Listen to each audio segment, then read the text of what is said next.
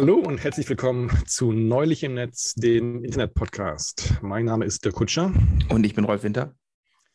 Und zusammen reden wir alle 14 Tage über ein Thema aus, den, aus dem Bereich Internettechnologien, Protokolle und Phänomene.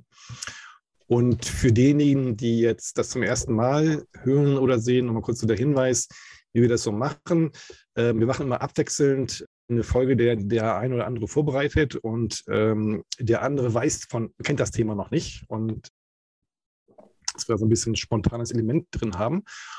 Und äh, ja, heute ähm, bin ich mal dran, Rolf, und wir haben ja schon häufig jetzt äh, in den vergangenen Folgen über so die Probleme auch des Internet gesprochen, also Zentralisierung und die damit zusammenhängenden äh, Probleme wie Monopole, zu mächtige Big Tech Player, ja, Überwachungsindustrie und so weiter. Ja. Und da stellt sich natürlich auch so ein bisschen die Frage, was kann man dagegen eigentlich wirklich machen?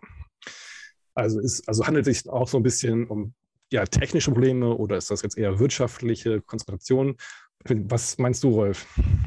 Wahrscheinlich, also ich will jetzt erstmal sagen, dass alles in einer Hand liegt, macht ja auch irgendwo ökonomisch Sinn, ne? so Economies of Scale. Also es kann jetzt nicht jeder auf dem ganzen Globus, jede kleine Firma äh, ihre Rechenzentrum hochziehen. Das sind dann eben ein paar wenige Firmen, die das können und eben auch tun.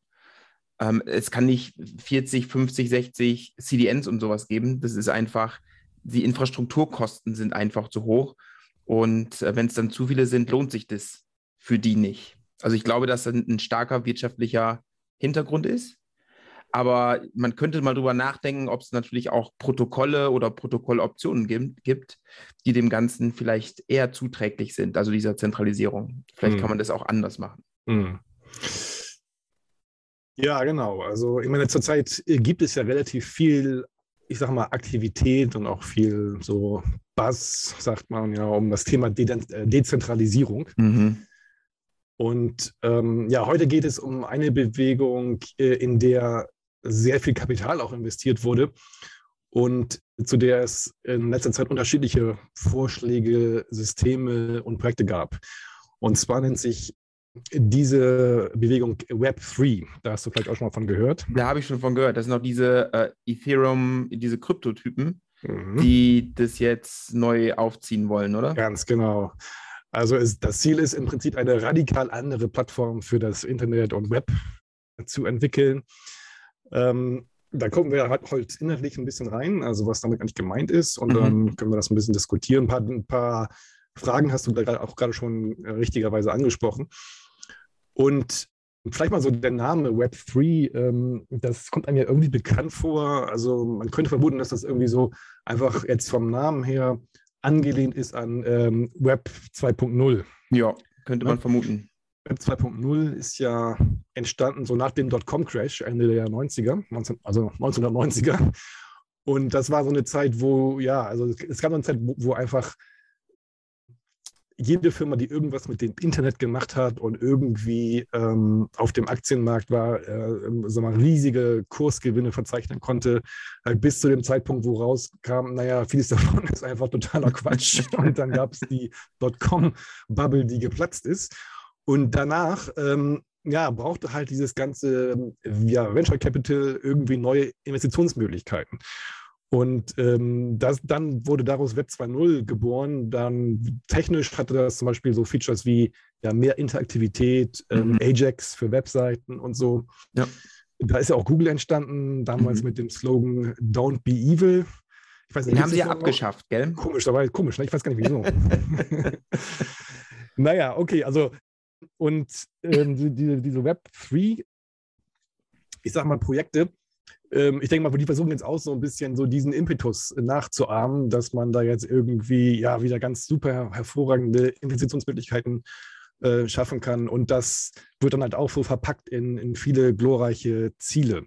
Über die übersprechen wir gleich ähm, noch ein bisschen weiter, aber vielleicht erstmal so ein bisschen als Hintergrund, wie du schon gerade gesagt hast, naja, das hat irgendwas mit, mit äh, Kryptowährungen zu tun, also genau. äh, Bitcoin und so weiter.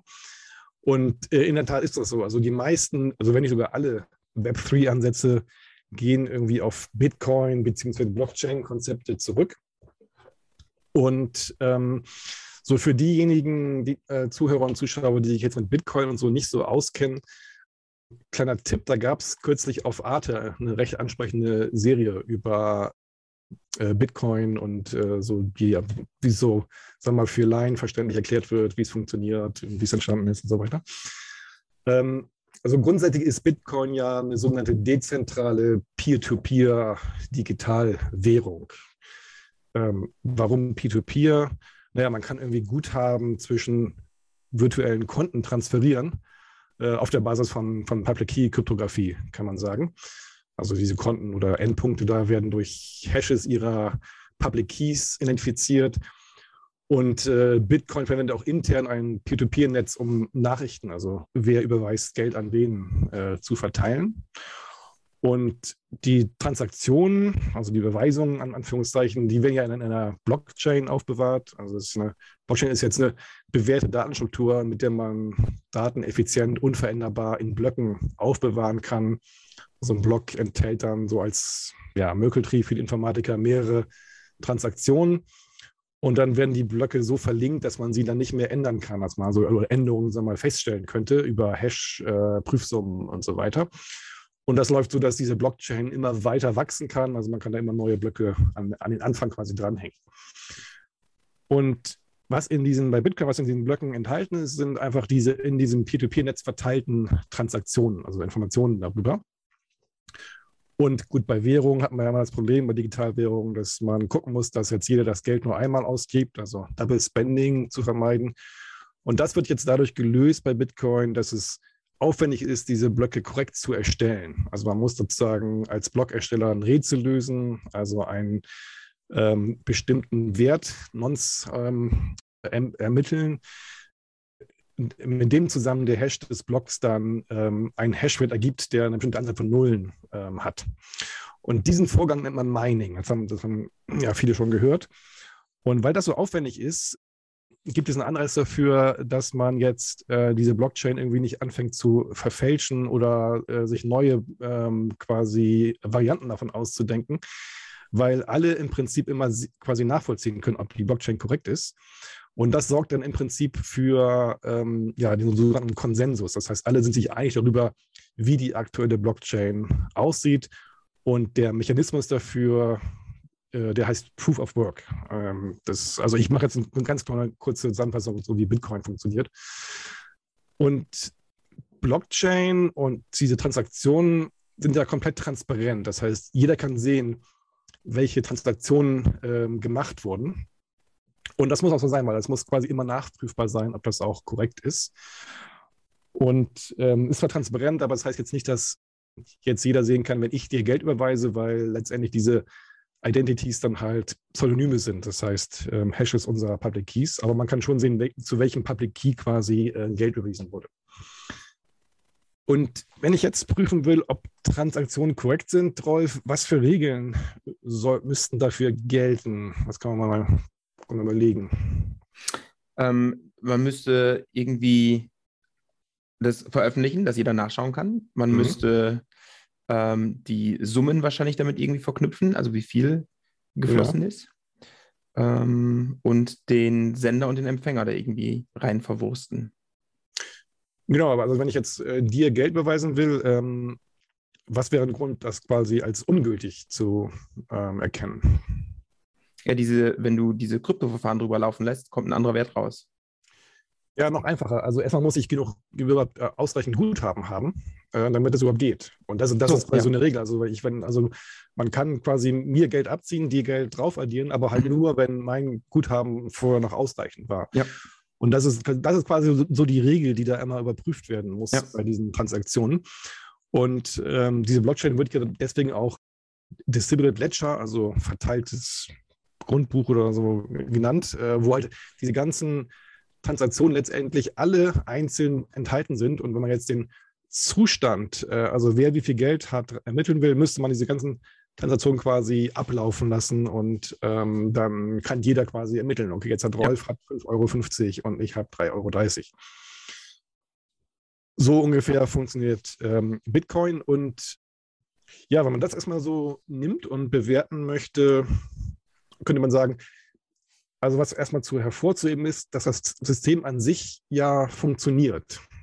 Ähm, also es ist jetzt kein triviales System und aber trotzdem kann man damit ja irgendwie Zahlungsvorgänge machen und man kann da irgendwie Guthaben verwalten und so weiter. Die Kryptographie jetzt für Informatiker dahinter ist jetzt keine Rocket Science.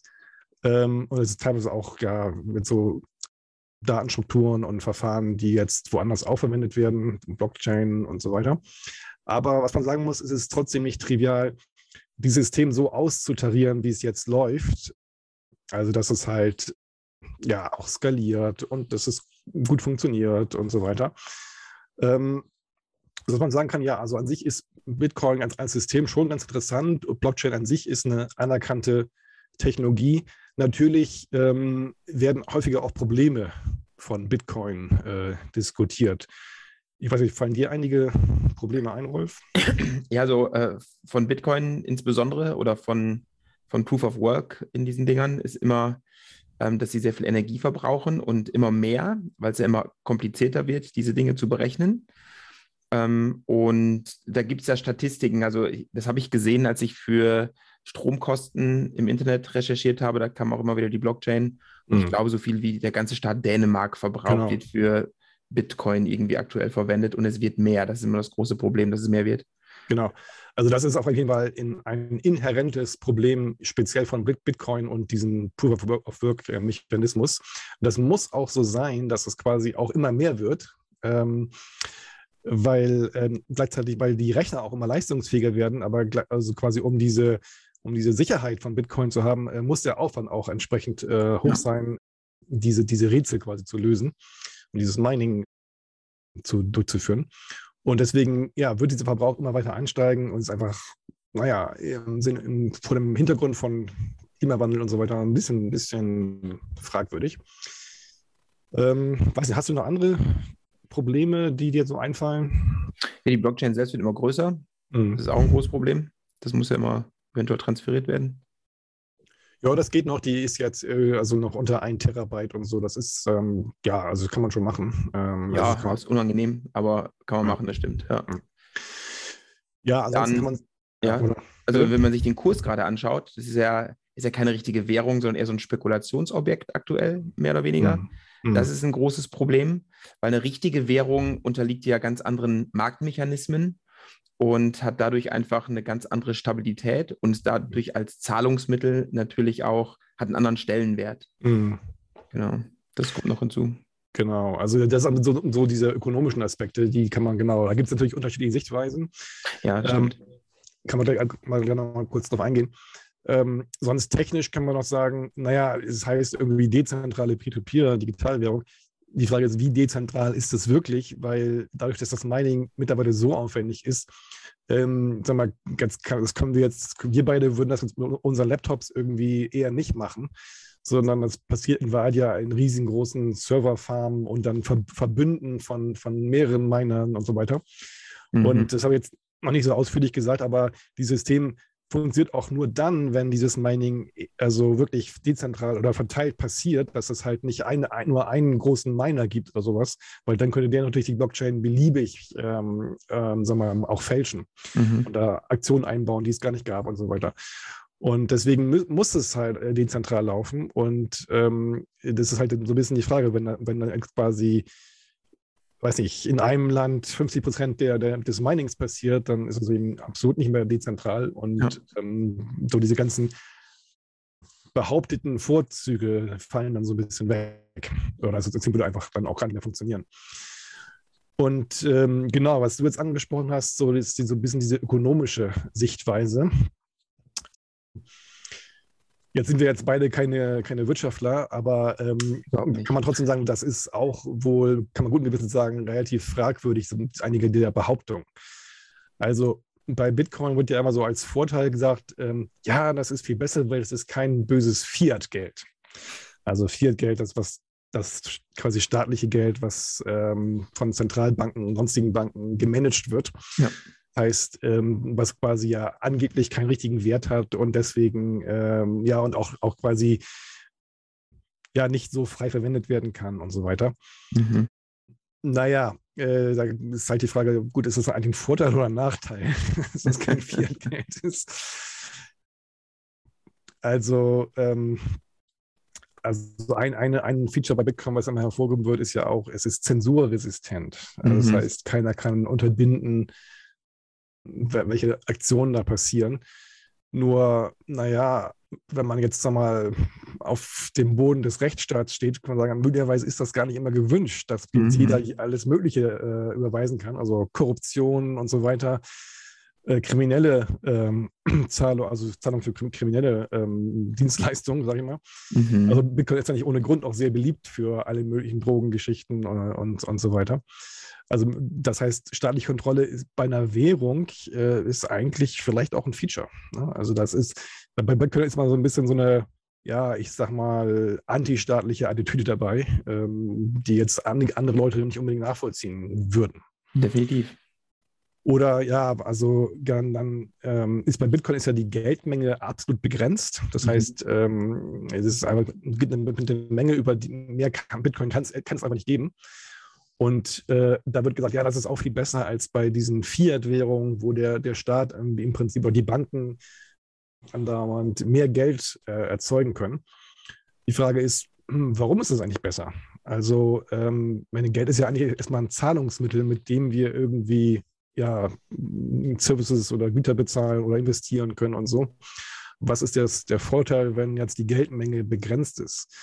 Also Ökonomen sagen teilweise eher, ja, das ist eher genau andersrum. Ne? Also so die so erste Geldsysteme, Frühgeldsysteme, da war es halt so, dass es begrenzt ist. Und irgendwann hat man gemerkt, nee, das ist gar nicht gut, weil es ist eigentlich nicht schlecht, wenn man so, weiß nicht, politische Ziele umsetzen will, zum Beispiel wenn man dann einfach die Währung an die Bedürfnisse der, der Volkswirtschaft zum Beispiel genau, äh, auch ein Steuerungsinstrument. Anpassen. Genau, genau. Ja. Und ja, wird auch gesagt, ja, die Entwertung ist problematisch und so. Ähm, naja, aber wenn es halt hauptsächlich ein Zahlungsmittel für die eigentliche Wirtschaft ist dann, und jetzt kein, kein Spekulationsobjekt, dann ist das eigentlich vielleicht gar nicht so das Problem. Ähm, was man auch sagen muss, bei Bitcoin ist auch nicht umsonst. Ne? Also wenn man da was macht, da gibt es äh, Gebühren für Transaktionen. Also das, das, heißt, irgendjemand verdient da irgendwann mit, wenn ich dir was schicke. Es ist jetzt nicht so, dass ich das quasi komplett umsonst machen kann. Und es ist auch sehr langsam. Ne? Also dieses ganze System mit dem Blockchain und äh, bis dann so, so, eine Transaktion wirklich überall validiert ist und angenommen ist, ähm, das dauert einfach sehr, sehr lange. Und äh, Bitcoin an sich äh, kann heute so vier bis fünf Transaktionen pro Sekunde durchführen und äh, also äh, Visa zum Beispiel äh, kann, kann Vielfaches mehr, also, ja. also Karten. Und da fragt man sich schon, naja, ob das so eine gute Basis ist, so, ähm, naja. Dann, was man auch sagen muss, ist, äh, naja, dieses, diese ganze Bitcoin-Geschichte mit diesen Bitcoin-Exchanges, die da andauernd äh, hochgehen, weil da irgendjemand das Geld klaut oder die irgendwie angegriffen werden ist auch nicht so richtig vertrauenserweckend. Also mhm. ähm, da gibt es auch einige Probleme einfach so. Und da zeigt sich nämlich auch, dass dieses, dieser Mythos von dezentral auch nicht so ganz stimmt, weil diese Exchanges sind dann halt eher, eher zentral und das sind dann halt oftmals die, die Problemstellen bei, bei Bitcoin. Und ja, du hast gerade schon gesagt, also ähm, viel Spekulation. Ich denke mal, das ist auch der, der Grund, warum Bitcoin gerade so beliebt ist, ne? weil sie einfach mhm. gut zum Spekulieren eignet. Also man kann die Knappheit steuern und außerdem ist die maximale Bitcoin-Menge begrenzt. Und letztendlich ist es eine Art Pyramidensystem. Ne? Es läuft so lange, bis solange immer mehr Leute Bitcoin kaufen. Ja. Und äh, es ist unklar, ob man so ein System dann als Zahlungsmittel für eine Volkswirtschaft äh, nehmen soll, weil die Volatilität ist ja schon beachtlich. Mhm. Und ich denke, das ist auch der Grund, warum jetzt zum Beispiel Bitcoin in China einfach seit September verboten ist. Mhm. Also nicht nur das Mining, sondern auch das äh, Verwenden von, von, von Bitcoin, weil ja, die wollen eben nicht, dass da irgendwie so eine Schattenwährung aufgebaut wird, die dann ja vielleicht so in China, wo wo so, so eh immer sehr viel jetzt äh, mit staatlichen Investitionen läuft und so, wo dann irgendwie das Risiko ist, dass das irgendwie dann ähm, ja, die, die Hauptwährung möglicherweise äh, gefährdet. Okay, also wird kontrovers zumindest diskutiert und ich denke mal, ein paar Dinge, ein paar, paar kritische Punkte sind durchaus angebracht hier. Aber okay, jetzt ist Bitcoin auch nicht so die, ein, die einzige Coin mittlerweile, die einzige Digitalwährung. Ähm, so, was ist besser, als viele Bitcoins zu besitzen? Was würdest, Noch mehr Bitcoin zu besitzen. Ja. ähm, Oder? Du meinst andere Währungen? Ja. Also äh, es gibt ja noch Dogecoin und Ripple und äh, Ethereum und wie sie alle heißen. Genau, also noch besser als viele Bitcoins zu nutzen, ist einfach eine eigene Kryptowährung zu gründen. Davon gibt es halt So, auch wie gesagt, unfassbar viele mittlerweile. Ja. Genau, ja. ja das ist einfach so, weil so aufgrund der Popularität von Bitcoin und vor allem aufgrund der Spekulationsgewinne, die einige Leute gemacht haben, Mhm. gibt es eine Reihe von Alternativcoins äh, und Systemen. Also so, ja, genau, äh, Dogecoin und, und so weiter. Aber auch dann so Dinge, die nicht nur eine Währung sind, sondern wo man dann halt, ähm, weiß ich, irgendwie einen Service hat und dann in dem System mit einer Kryptowährung bezahlen muss, wie Filecoin äh, zum Beispiel. Und äh, naja, da gibt es auch einfach jede Menge Quatsch, wo einfach irgendwelche obskuren ähm, Firmen das Label Coin verwenden, einfach weil das sozusagen äh, ja, ähm, Venture Capital irgendwie triggert äh, oder einfach sonst irgendwie Erfolg verspricht. Ähm, also man muss ein bisschen unterscheiden so zwischen diesen Bitcoin-Clones, so wie Dogecoin oder sowas, und dann Systemen, die jetzt intern Coins verwenden, um irgendwas vielleicht zu kompensieren oder so. Mhm. Aber ins, insgesamt ist es eine, eine super attraktive Möglichkeit, um jetzt ein Projekt zu fanden oder einfach an das Geld an Leute zu, zu kommen. Und ähm, ein Stichwort, was ja immer wieder auftaucht, ist, ähm, ist ICO. Rolf, weißt du noch, was, was das bedeutet? Nee, tatsächlich nicht. Initial Coin Offering. Ähm, also analog zu IPO, Initial Public Offering, wenn man als Firma äh, an den öffentlichen Aktienmarkt geht, da Anteile äh, verkauft, äh, wie die Telekom einst. Und, Schönes Beispiel.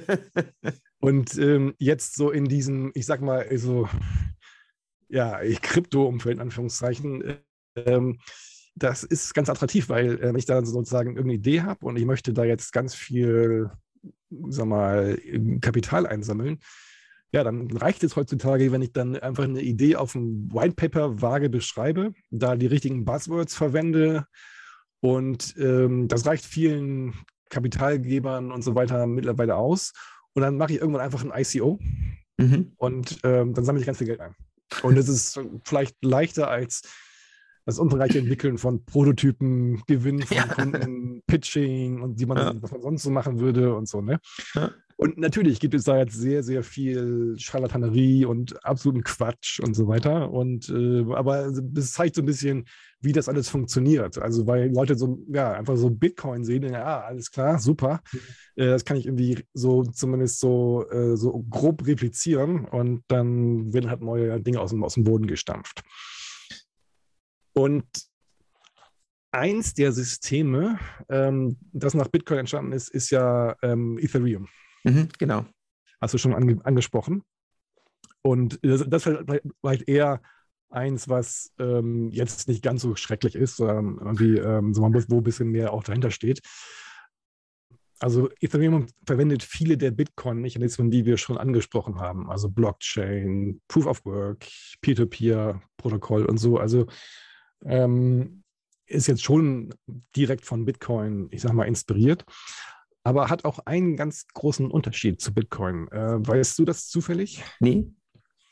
Erleuchte mich. Ja, das mache ich. Ähm, und zwar, wir haben ja vorhin gesprochen, darüber gesprochen, wie man es bei Bitcoin so Geld transferieren würde, müsste man halt ähm, ja quasi von einem Account abziehen, dem anderen gut schreiben, müsste man Mhm. gucken, ob dann noch genug Guthaben ist. Dann muss das irgendwie in der Blockchain validiert werden und so. Und so im Prinzip funktioniert Ethereum auch, nur ähm, dass da die Transaktionen sag mal, viel mehr sein können. Das heißt, ich, ich kann quasi da Transaktionen programmieren. Mhm. Äh, das nennt man Smart Contracts. Das hast du bestimmt schon gehört. Also man kann dann quasi, bei Bitcoin wäre jetzt die Transaktion, okay, ich ziehe dem einen was ab, schreibe es dem anderen gut. Mhm. Und ähm, bei ähm, äh, Ethereum kann man jetzt sagen, okay, ähm, ich programmiere quasi, ähm, welche Vorbedingungen gegeben sein müssen. Also wie bei Bitcoin, es muss genug Guthaben da sein. Ähm, und dann, ja, ähm, weiß ich nicht, wer dann, also weiß nicht, wo Geld hinüberwiesen wird, das kann, kann jetzt nicht nur ein Empfänger sein, können mehrere sein. Und dadurch kann ich so unterschiedliche Funktionen realisieren, dezentral, ähm, wie jetzt so Notarfunktionen oder Auktionen äh, und so weiter und so weiter. Mhm. Und damit das funktioniert, implementieren diese Miner ähm, jetzt halt eine programmierbare Ethereum Virtual Machine. Und das ist quasi eine, eine Turing-komplette Ausführungsumgebung. Relativ einfach, aber schon leistungsfähig. Und darüber sind dann verschiedene Anwendungen denkbar. Ähm, also ansonsten hat das schon dieselbe Blockchain-Mechanik, also auch Proof of Work und so mit allen seinen Vorteilen und Nachteilen. Aber es ist halt flexibler verwendbar. Ähm, so, die, so, die Idee erstmal. Also da, ich denke mal, das ist so eine leichte Transferaufgabe, glaube ich, gewesen. Also wir nehmen Bitcoin und machen einfach dann äh, diese Transaktionen etwas freier programmierbar. Okay. Mittlerweile macht äh, Ethereum eine Reihe von anderen Sachen, aber so das war, glaube ich, so die Grundidee. Und naja, ähnlich wie bei Bitcoin gibt es da auch Transaktionsgebühren, die heißen da Gas. Und die hängen jetzt, äh, sind nicht fix, sondern die hängen davon ab, wie komplex der Smart Contract äh, jeweils ist. Aha. Und ja, wenn man jetzt mal so ein bisschen wissen will äh, oder verstehen will, ja, wie brauchbar ist das eigentlich, was kann man da machen? Also eine, eine gute Möglichkeit, ähm, sagen so eine Technologie gut zu verstehen, ähm, ist ja, sie zu lehren. Das kennt ja. ne? Also äh, ich habe mal ähm, in der Tat in einem ständischen Projekt äh, Bitcoin, äh, Quatsch, äh, ähm, Ethereum ähm, dezentrale Anwendungen entwickeln lassen oder eine Anwendung und zwar ein dezentrales Spiel, also Aha. was wie Tic-Tac-Toe oder sowas in, in, in, der Richtung, wo dann die Spielregeln als Smart Contract implementiert äh, wurden. Aha. Und ähm, das haben die Studierenden echt super gemacht, aber die haben auch wirklich ähm, geschimpft und ähm, eine viel interessante Erfahrung, weil es einfach super langsam war. also wirklich super langsam. ähm, und naja, weil halt, wenn dieser, wenn diese Smart Contracts nicht trivial sind, fallen natürlich auch echt hohe Kosten an. So. Also das ist jetzt nicht so zu vernachlässigen. Und ähm, das scheint ein generelles Problem zu sein. Und deswegen gibt es bei Ethereum äh, so weitere Komponenten, also sowas wie Sidechains, also ja, so andere Blockchain-Strukturen, die jetzt nicht in der Hauptchain sind, sondern kleiner sind und dadurch äh, schneller laufen. Ähm, so Oracles, mit denen man dann Berechnungen auslagern kann und dann wieder in die Blockchain reinholen kann und, und so weiter. Also ein bisschen auch ähm, ja, so ein Frankenstein äh, ähnliches Konstrukt mittlerweile. Ja. Und es gibt noch weitere Probleme da, äh, dabei. Aber ähm, also ein Hauptproblem bei äh, diesen Smart Contracts von ähm, Ethereum, das ist die äh, Korrektheit von diesen Smart Contracts. Das hast du vielleicht auch schon gehört, dass es da ab und zu Probleme gibt. Aber es ist gar nicht so leicht, die, sag mal, formal korrekt zu definieren. Also Aha. natürlich kann man das ähm, so leichte kleine Kleinigkeiten wie jetzt so eine Geldtransaktion, das kriegt man noch hin. Aber wenn es dann verschiedene Bedingungen gibt, was muss zuerst und was muss alles zutreffen und so weiter, ähm, das ist halt dann ein bisschen schwieriger zu verstehen als eine Bitcoin-Transaktion. Und das Doofe ist, ähm, dass diese Probleme meistens erst später auffallen. Also wenn, wenn halt die Anbindung und der Smart Contract schon längst in der Blockchain rumzirkulieren. Ja. Und ähm, das hat, hat an der Vergangenheit immer wieder zu massiven Angriffen und auch Verlust von der Währung, also ETH, ETH, ETH ähm, geführt. Und das ist dann nicht mehr zu fixen, weil es ist ja der Blockchain. Also kann es nicht rückgängig machen. Das ist ja gerade das Feature der Blockchain. Und deswegen, äh, das ist mal so ein also beliebter Forschungsgegenstand, so, hm, wie kann ich jetzt Smart Contacts äh, vielleicht formal verifizieren und so weiter und, äh, und so. Und äh, naja, also äh, ist ganz lustig so. Also, weil diese, diese Kombination mit dynamischer oder flexibler Programmierbarkeit und nicht änderbarer Blockchain ist halt äh, interessant. Aber ich okay. meine mich zu erinnern, dass von gerade von dieser Blockchain, also oder von dieser Währung von Ethereum, dass genau von denen, glaube ich, gerade viele bei Web3 richtig aktiv sind. Aber richtig, genau. Und ich meine, ich habe bei, und ich, ich, ich habe mir so ein Projekt mal angeschaut und äh, da waren drei Mitgründer von Ethereum dabei und einer hatte in seinem CV stehen, dass er früher, ich glaube, Algorithmen für Fußballwetten und sowas ähm, mhm. programmiert hat. Ja. War sehr vertrauenserweckend. Genau, das beschreibt schon, beschreibt schon ganz gut so ein bisschen die, die Community. Ähm, und so trotz dieser ganzen offensichtlichen Nachteile, äh, die wir ja schon angesprochen haben, weil denkt nicht alle, ähm, so wurde jetzt aus diesem Blockchain-Kontext äh, genau diese Idee geboren, dass man jetzt diese Technologie doch prima als Plattform für ein neues Internet und Web einsetzen Natürlich. könnte. Ne? Das ist die einzig logische Schlussfolgerung. genau, und wenn man sich da mal so umguckt, dann gibt es sehr viel Marketing, sehr aufwendig produzierte Videos und Webseiten, die auch dann sehr viel so auf humanitäre Werte setzen. Ne? Also besseres Internet für alle, ne? dezentral, ohne mhm. Zensur und so. Mensch. Und für die ganzen Freiheitsbewegungen ist das ideal und so weiter. Ähm, wenn man da so mal ein bisschen so unter der Oberfläche guckt, ähm, ja, stellt man fest, da ist vor allem sehr viel Risikokapital dahinter, vor allem in den USA. ja. Unter anderem von so Leuten wie Peter Thiel, also ähm, erster ja. Investor bei, bei Facebook, Trump-Supporter, Fan von Privatstädten, wo Leute dann mit Cryptocurrencies bezahlt werden und mit mhm. Smart Contracts gemanagt werden. Ähm, so, so die äh, Sorte von Leuten. Und naja, aber so die Motivation ist dann halt so, ja, es ist dann, also wir machen das alles dezentral. Das heißt, wie du schon vorhin so ein bisschen äh, in Frage gestellt hast, jeder könnte Informationen anbieten und hosten. Ähm, ja, natürlich ist es dann zensurresistent, so wie bei Bitcoin kann da niemand verhindern, wel welche Informationen wie verteilt werden. Ähm, und teilweise wird auch so als Argument äh, angeführt, naja, wenn jetzt so in dem herkömmlichen, also ähm, aktuellen äh, Web zum Beispiel sowas wie Überwachung und Targeted Advertising ein Problem ist, ja, das könnte man noch dann umgehen oder verhindern, wenn man in das Internet gleich ein äh, ja, Cryptocurrency, äh, Micropayment-System einbaut. Natürlich. Und dann bräuchte man halt das Advertising nicht mehr. Man könnte ja. einfach bezahlen. Ja. Und dann könnte man für das Bereitstellen, Hosten und so weiter bezahlen und ähm, oder bezahlt werden erstmal so. Und äh, ja, im Gegenzug natürlich müssten Nutzer dann für Informationen und Services äh, bezahlen. Ja, was meinst du, Rolf? Ist das eine, eine, eine, gute Idee? Oder? Ja, also das Problem ist, ich meine, das gibt es ja auch woanders, ne, dass sie sagen, oh, jetzt machen wir XYZ, was wir schon seit ewigen Zeiten machen mit Blockchain.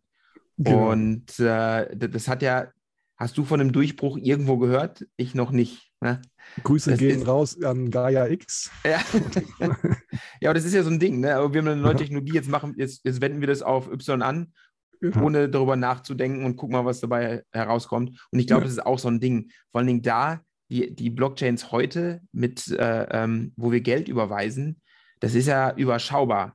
Aber was wir im Internet heute haben an Transaktionen und ja. neuer Content jede Sekunde, das ist ja der Wahnsinn. Ich glaube, auf YouTube werden pro, ich weiß nicht mehr, pro Stunde 400 Stunden Video hochgeladen und was weiß ich. Das ist ja nur YouTube, das ist eine Plattform, ja. Wie viele Tweets werden mhm. abgesetzt und sowas alles. Das, das, das, das funktioniert doch alles, das skaliert doch nicht.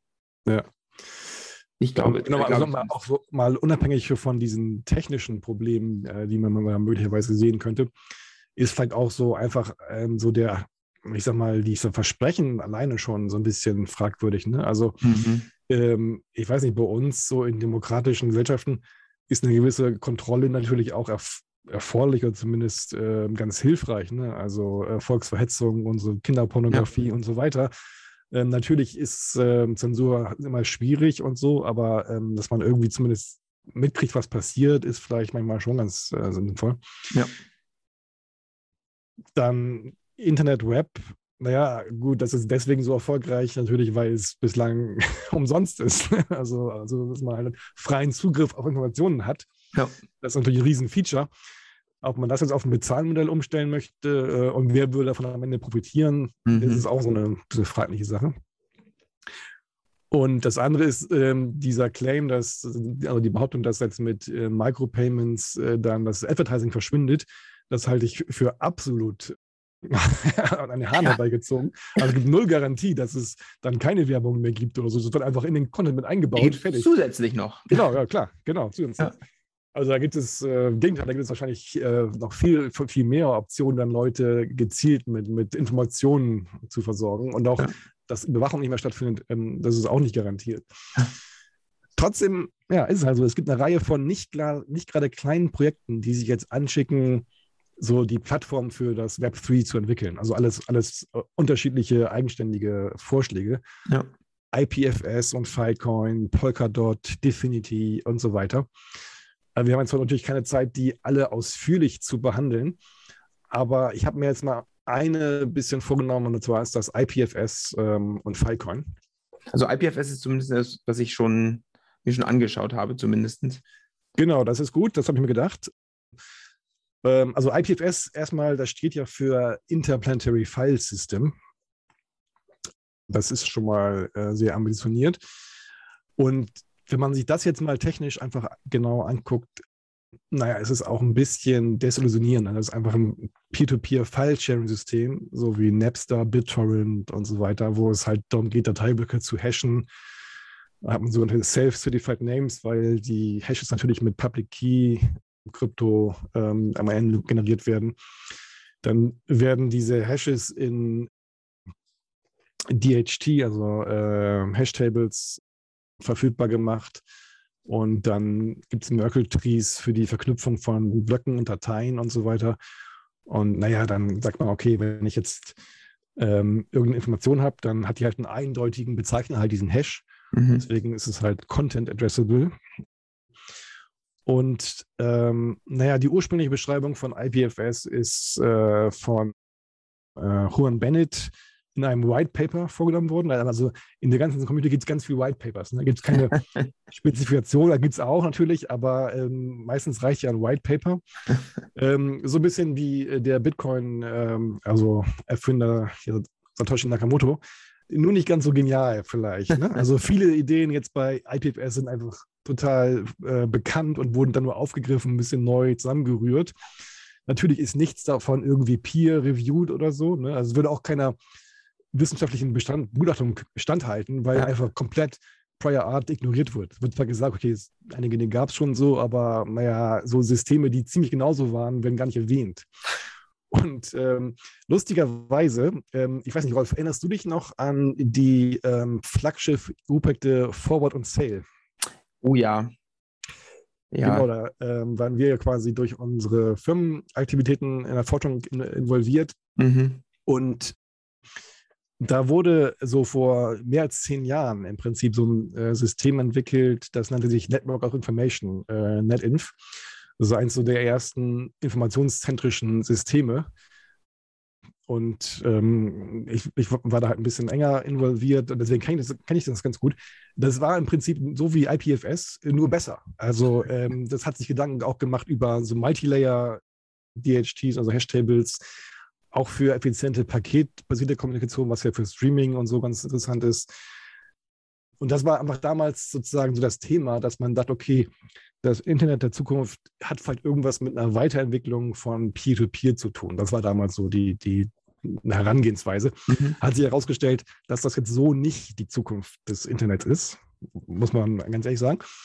Und ähm, gab aber dann so eine Reihe, also das war nicht das Einzige, was es damals gab, aber so diese ganzen Arbeiten und so, das wurde jetzt alles ignoriert von IPFS, dann quasi nochmal so was ähnliches neu erfunden und das wird jetzt so als der, ja, sag mal, als der Durchbruch für Web3 quasi ähm, verkauft. Natürlich. Und da sieht man so ein bisschen die Herangehensweise. Es geht da jetzt gar nicht darum, neue wissenschaftliche Erkenntnisse zu produzieren oder wirklich brauchbare Plattformen für das Web. Es geht eigentlich darum, ähm, seine eigene Plattform irgendwie am Markt zu positionieren. Mhm. deswegen gibt es immer ganz viele Behauptungen äh, drin und so. Und so IPFS, ähm, das wurde von einer, von einer Firma namens Protocol Labs entwickelt. Und die haben ähm, so auf der Basis von dieses White Papers äh, so seit 2014 so circa 10 Millionen Dollar Risikokapital äh, eingenommen. Boah, und im Geld haben sie das dann quasi äh, umgesetzt so die Implementierung dieser IPFS P2P-Protokolle, das ist in einer Library, die heißt libpeer-to-peer, ähm, erfolgt. Mhm. Da gibt es dann verschiedene Unterliniennetze, über die man das laufen lassen kann. Natürlich HTTP, TCP und so weiter. Ähm, also alles jetzt keine, keine Rocket Science. Das würde, würde, jeder so machen, der sowas baut. Ne? Aber das wird da halt immer so als, als großes Feature verkauft. Dann gibt es irgendwie so eine Art Gossip-Protokoll, wo man dann halt Dinge suchen kann oder Dinge annoncieren kann, Publish-Subscribe-Service und so. Das ist also wirklich alles keine Rocket Science, eher trivial. Ja. Und okay, aber man, man, man kann damit Dinge bauen und dann wird ja wird auch äh, gemacht, aber Ähm, halt alles in der Regel so Toy-Examples, sage ich mal. Mhm. Und ähm, schwer vorstellbar, dass das jetzt irgendwie eine, eine, Plattform für ein weltweites Internet oder Web sein könnte. Ähm, so, IPFS ist eins äh, noch keine Coin, also hat noch keine digitale Währung eingebaut, eigentlich nur dieses Peer-to-Peer-System. Und so für diese Cryptocurrency hat jetzt Protocol Labs Filecoin entwickelt. Und ja, Filecoin ist, hat die Idee, Daten werden verteilt und redundant auf irgendwelchen ganz vielen Rechnern, auch Privatrechnern gespeichert. Natürlich ist Filecoin auch wieder als White Paper aufgeschrieben. Sehr gut. und ähm, dann ist so die Idee, dass wenn ich halt ähm, Speicherplatz zur Verfügung stelle, dann werde ich dafür irgendwie kompensiert. Und äh, gut, da kann man fragen, also, hm, was müsste man dann machen, wenn, man, wenn, das, wenn das halt funktionieren sollte? Also, was müsste jetzt Filecoin irgendwie liefern? Oder, ähm, also, was wäre da wichtig? Naja, wenn ich äh, kompensiert werde, dann muss das ja aber auch irgendjemand anderes berechnen. Also, ich will das ja nicht, ich will ja nicht für die Datenhaltung kompensiert werden und zusätzlich noch den, das Zeugs berechnen. Das müssten sie vielleicht tun äh, einen Exchange machen, weil ich möchte es vielleicht in, in, in richtige Währung umwandeln können. Das wäre vielleicht ganz interessant. Ja, Genau, und ja, also vor allem, wenn ich, wenn ich jetzt anfange, Leute zu bezahlen, dann möchte ich vor allem natürlich auch irgendwie Garantien haben, dass es wirklich passiert. Also äh, man muss gut, ja. prüfen können, ob jemand diese Daten wirklich speichert und so. Ja. Und ähm, ja, da hat dann Filecoin sich was ausgedacht, äh, so, so Verfahren, die sich Proof of Replica äh, Replication. Ähm, das heißt, äh, dann muss jemand, der dann sowas hostet, quasi ja auch quasi eine Art Rätsel lösen, wo man dann feststellen kann, okay, diese Blöcke liegen jetzt wirklich hier im Dateisystem quasi. Ja, ähm, zum Zeitpunkt der Berechnung zumindest. Genau. Und weil das nicht ausreicht, genau, wie du schon sagst, weil das nicht ausreicht, muss man auch noch so ein weiteres Verfahren, das nennt sich Proof of Space Time. Das heißt, ähm, so im Verlauf der Zeit wird immer wieder so zufällig jemand ausgewählt, der dann wieder so eine Rätsel, so ein Challenge bekommt und dann wieder nachweisen muss, dass, dass die Dateien wirklich immer noch da liegen quasi. Ja. Und ähm, das, das ist so wie Filecoin ähm, okay. funktioniert. Gut, da gibt es noch ein paar mehr Details, die man jetzt nennen könnte, aber ähm, das würde vielleicht ein bisschen zu weit führen. Ja. Und ähm, ja, Filecoin ist halt quasi so halt eine Währung in dem System, also wieder eine digitale Currency-Währung und natürlich wiederum auch Spekulationsobjekt. Mhm. Also bei dem Filecoin und aber auch ein sehr heißes ähm, ähm, Thema wohl. Bei dem ICO von Filecoin wurden in 30 Minuten 200 Millionen Dollar ähm, eingenommen. Also Krass. insgesamt beim ICO 257 Millionen Dollar. Verrückt. Und ähm, jetzt die Marktkapitalisierung der gesamten Währung ist jetzt ähm, knapp eine Milliarde Dollar. Das ist ja ein Unicorn, Wahnsinn. Ja. Und ähm, gut, das heißt nicht, dass man das jetzt direkt quasi so äh, kapitalisieren könnte, weil sobald Leute einfach nur das verkaufen, sinkt der Kurs und so. Ja. Aber ähm, trotzdem, so viel wurde da jetzt dann insgesamt mittlerweile investiert. Und dann hat das auch einen, gewissen Tauschkurs und so. Dadurch berechnet ja. sich diese knapp eine Milliarde. Und natürlich gehört auch jetzt nicht alles Geld äh, den, den ursprünglichen Gründern oder sowas. Ähm, aber trotzdem kann man sagen, die haben da massiv äh, Geld eingenommen. Ja. Und ähm, so das Geld aus diesem ICO setzt Protocol Labs jetzt massiv ein für Marketing und ähm, auch Sponsoring für sogenannte Forschung. Das heißt, gibt dann Leuten Geld, die irgendwas mit IPFS machen und so und ähm, hat teilweise nicht was mit wirklicher Forschung zu tun, aber äh, immerhin lässt sich das dann halt, also man kann es jetzt bezahlen lassen. Und naja, so im Zeitalter von eher so chronisch unterfinanzierten Universitäten und so weiter, nehmen das natürlich auch viele dann an und machen dann irgendwas damit. Klar. Protocol Labs ist jetzt auch wohl Mitglied der Internet Society geworden. Also ähm, das ist ja die Organisation, die dann auch äh, mhm. über die ITF quasi ähm, waltet. Und man kann überlegen, dass sie wahrscheinlich schon, äh, ja, also die haben so viel ähm, Kapital in der Hinterhand, dass sie äh, sich alles Mögliche vorstellen könnten, wie sie jetzt das so durchsetzen können, dass das weiter verbreitet wird. Und da muss man schon mal ein bisschen gucken, hm, wie sinnvoll ist das eigentlich?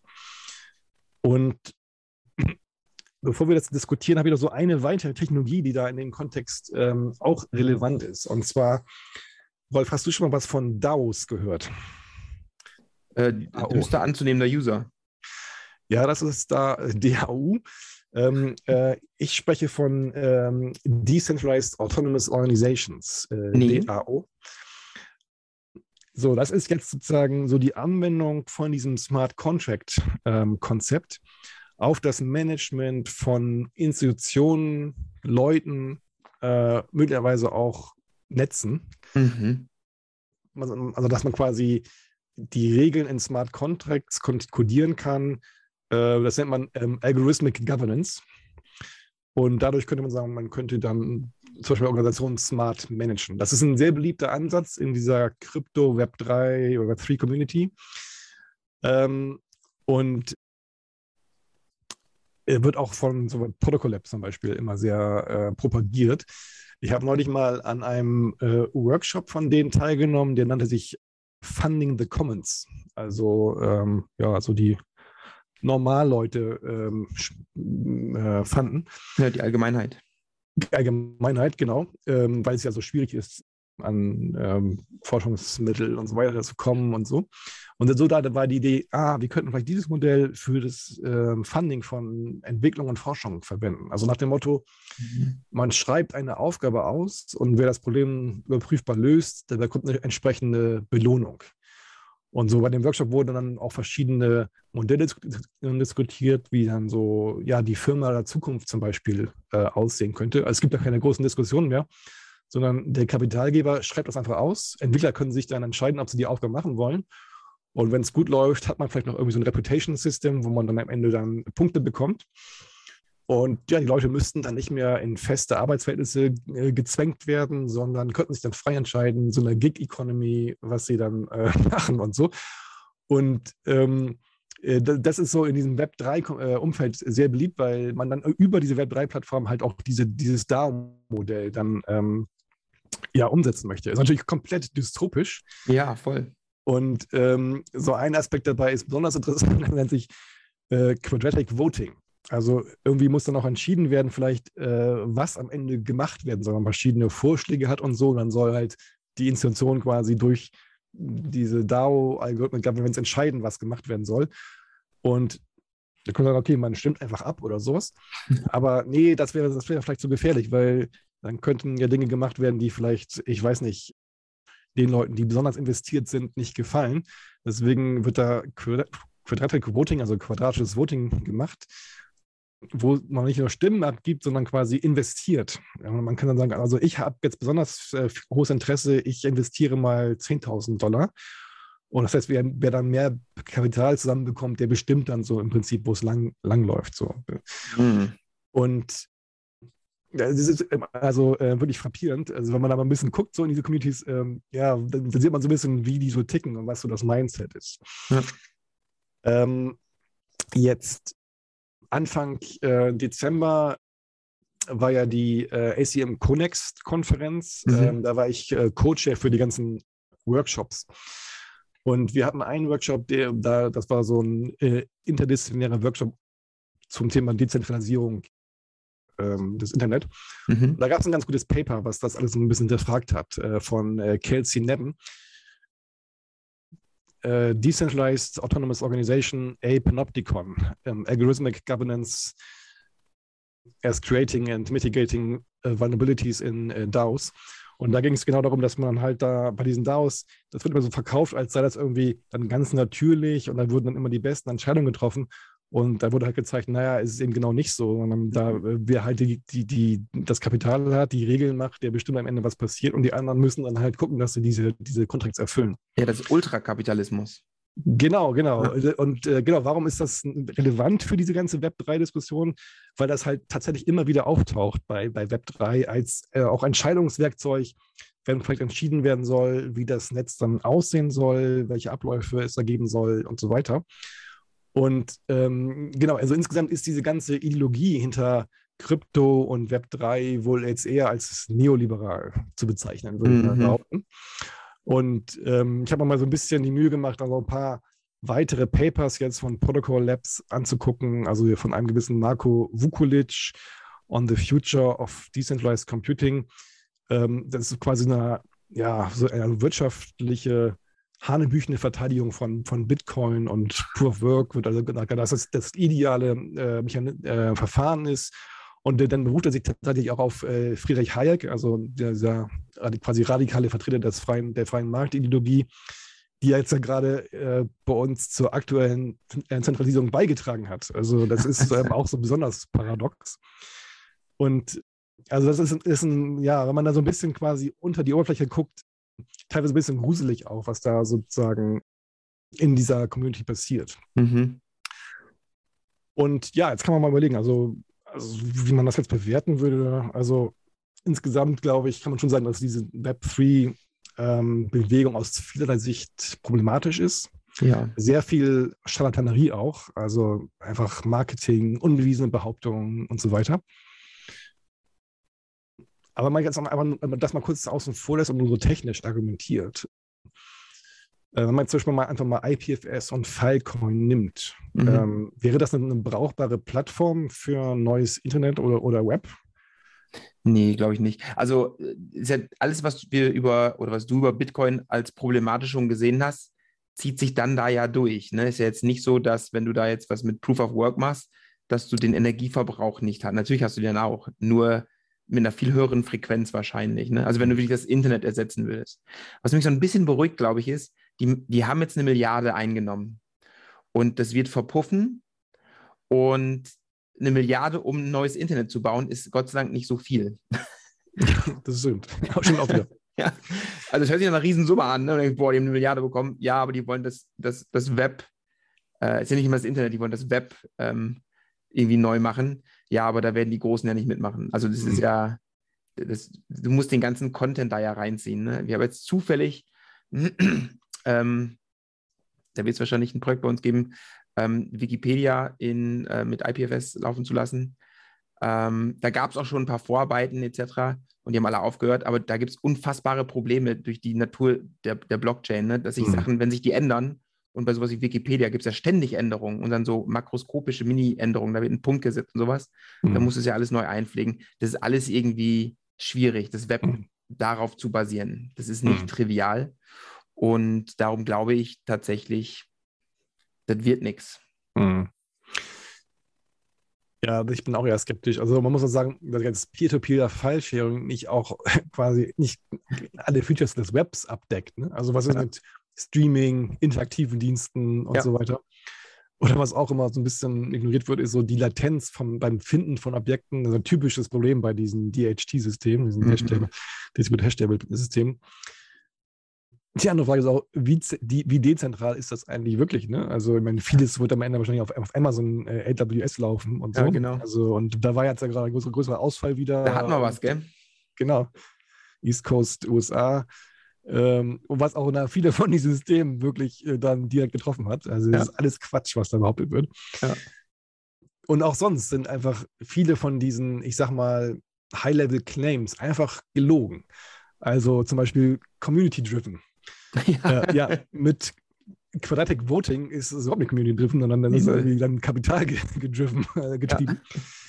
Ähm, genau, also dezentral ist ja an sich manchmal nicht schlecht, hat ja auch viele Vorteile äh, mhm. und Ausfallsicherheit und so weiter. Aber warum musste eine Cryptocurrency davon Bestandteil sein? Also, also ist, man kann das auch alles dezentral machen ohne äh, Cryptocurrency. Könnte man machen. Also so die Idee, dass das zukünftige Internet so ein Bezahlnetz sein wird, ja. äh, das ist ähm, auch ein bisschen irritierend, würde ich sagen. Ja, auf jeden Fall. Andere Behauptung ist immer so, ja, wir können den Middleman eliminieren und jeder kann dann seinen Content selbst anbieten und so. Es ist vollkommen unklar, ja. wie jetzt Web3-Plattformen wie Facebook oder Twitter irgendwie verhindern möchte oder irgendwie so. Also es, ja. ist, ähm, es gibt es viele Indizien, dass das dann genauso wieder abspielt, genau, auch genauso konzentriert wird am Ende. Ja, plus ich glaube ja, das Internet an sich ist ja nur so erfolgreich, weil du den Content hast. Mhm. Wie du das technisch umsetzt, ist eigentlich völlig egal. Der Otto-Normalverbraucher will den Content haben. Ja? Mhm. Und warum sollte sich Netflix jetzt äh, dieser Bewegung anschließen oder Facebook oder wer auch immer, ja. ja. Das, das ist völlig utopisch. Die werden den Content gar nicht bekommen und dann ist es vorbei. Genau, man kann, kann sowas wie YouTube zum Beispiel natürlich ähm, jetzt konzeptuell dezentral ähm, könnte man sich das vorstellen, wie das läuft. Aber Klar. genau, da gibt es viele, wirklich viele Fallstricke, viele Sachen im Detail, die ja. ähm, sind alle noch nicht so richtig bedacht wurden. Auch manchmal ist ja auch so, wird ja auch Sicherheit so als Web3-Feature, ne? Sicherheit gegen Data Breaches und so wird da auch manchmal genannt. Aber es gibt andauernd irgendwelche Crypto-Wallet und Exchange-Breaches ja, ja. und so. Also ähm, naja. Und diese also, Dinge gab es schon im Kleinen, ne? Also es gab doch mal dieses dezentrale Facebook. Ähm, weißt du noch, wie das hieß? Ähm, ähm, ich komme ja. auf den Namen nicht mehr. Es gibt mehrere, ne? Es gibt dieses föderierte äh, Mastodon, glaube ich. Ja, aber das ist ja auch nichts geworden. Und das ist ja, das, der, der Problem Scope ist ja viel kleiner, ja. als das Web an sich dezentral zu machen. Das ja. ist nicht so trivial. Und da wird die Blockchain nicht helfen. Ganz im Gegenteil, weil sie nur Probleme äh, mit sich bringt in diesem Kontext. Ja. Und ähm, naja, wie jetzt, wie man sagen, so auch ein bisschen in der ITF und so jetzt sieht, ne? Also wenn man jetzt so ein System wirklich, ähm, ich sag mal, ready for Primetime machen will, also es mhm. wirklich robust ist und skaliert und so weiter, äh, das ist einfach sehr, sehr viel Engineering-Aufwand, wie du auch schon gesagt hast. Und da gibt es viele Probleme, die äh, werden hier niemals angesprochen. Ne? Das, ist, das ist auch ein bisschen bezeichnend. Ja. Und ähm, so aus meiner Sicht, äh, was Web3 eigentlich macht, ist Profitmöglichkeit mit künstlich erzeugter Knappheit zu erzeugen. So ja. ähnlich wie NFTs im Prinzip. Ja. Also, so, das, ist, das ist Web3. Ja. Also es ist eigentlich ein Pyramidensystem, das jetzt Gründer und frühe Investoren begünstigt. Und das wird auch der Grund für das Funding von Protocol Labs zum Beispiel sein, dass sich da ja. irgendjemand was von versprochen hat. Und das setzen die jetzt einfach äh, oder versuchen die jetzt einfach umzusetzen. Und das muss man halt auch, ich denke mal, kritisch begleiten in der Zukunft. Mhm. Also, wenn man jetzt überhaupt mal überlegen will, wie müsste jetzt vielleicht das Internet Web oder so ein bisschen besser aussehen und was könnte man sich da vorstellen? Also, das ist auch so eine Sache. Ne? Also, grundsätzlich, das Web 1 meinetwegen die, da waren eigentlich ein wenig zentral dran an der Technologie. Also es war mhm. eh dezentral. Okay, jetzt Web ist so ein bisschen so ein kleines Serversystem und, und so. Ähm, die Zentralisierung aber hat aus meiner Sicht eher jetzt so wirtschaftliche äh, Gründe, also halt wirtschaftliche Konzentration, äh, auch natürlich, dass alle Sachen skalierbar, effizienter sind, das ist natürlich auch ein wichtiger Faktor. Ähm, aber wenn man sowas nicht möchte, dagegen hilft einfach eher Regulierung. Also es ist mhm. also genau das Gegenteil von was die, was diesen äh, Web3-Community eigentlich äh, vorhat. Ja. Also wenn man irgendwas nennen möchte, aus meiner Sicht, dann wäre es, wenn man überlegen müsste, so Security und Trust. Also es wäre mhm. schön, wenn man direkt sicher kommunizieren kann, ohne dass man über irgendwelche zentralen Webplattformen äh, gehen müsste. Und das ist sicherlich ein, ein Schwachpunkt. Ähm, wo man, der einfach jetzt daher kommt, dass wir diese Web-PKR haben, die jetzt für E-Commerce äh, gedacht war und so weiter. Ja. Außerdem wäre es natürlich auch ganz gut, wenn man es gerade diese Monopole ein bisschen aufbrechen möchte, wenn man seine Daten vielleicht, wenn, wenn die portabler wären, wenn ich einfach sagen könnte, okay, ich, mir passt Google nicht, ich nehme einfach alles und gehe woanders hin. Ja. Wenn das möglich wäre oder von Facebook und so weiter. Ähm, aber das sind alles keine Probleme, wo Blockchain oder Web3 irgendwie weiterhilft. Nee, null. Absolut dann, nicht. Leider nicht. nee.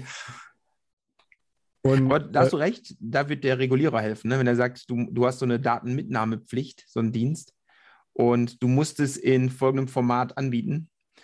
Ähm, das wäre super, ne? Dann könntest du es wirklich grundsätzlich immer überall mit hinnehmen und jederzeit wechseln.